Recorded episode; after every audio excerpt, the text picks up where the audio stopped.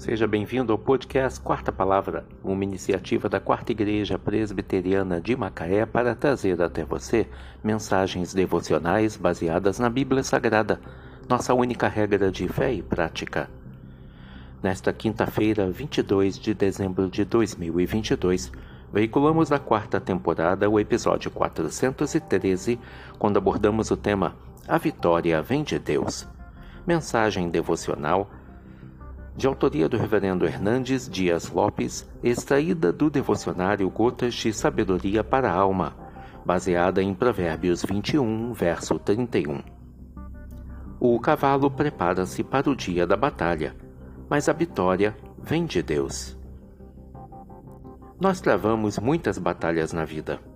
Há guerras reais e guerras fictícias. Há guerras visíveis e guerras invisíveis guerras inevitáveis e guerras que nós mesmos criamos. Com sua destreza, o homem faz planos e traça estratégias.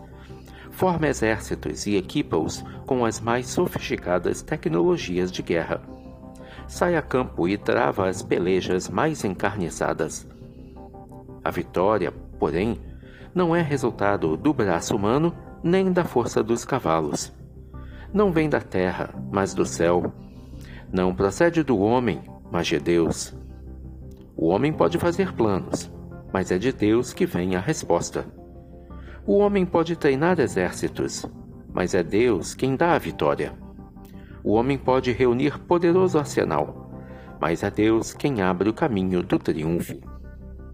Davi entendeu isso quando lutou contra o gigante Golias Aquele homem insolente afrontou o exército de Israel e desafiou os soldados de Saul durante quarenta dias. Humilhou o povo de Deus e escarneceu do próprio Deus. Davi, porém, correu de encontro ao gigante filisteu, dizendo: Tu vens contra mim com espada e com lança e com escudo. Eu, porém, Vou contra ti, em nome do Senhor dos Exércitos, o Deus dos Exércitos de Israel, a quem tens afrontado.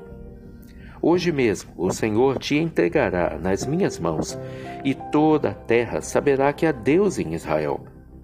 Pois o Senhor salva, não com espada, nem com lança, porque do Senhor é a guerra. 1 Samuel 17, 45 a 47 cavalo prepara-se para o dia da batalha, mas a vitória vem do Senhor. Provérbios 21, verso 31.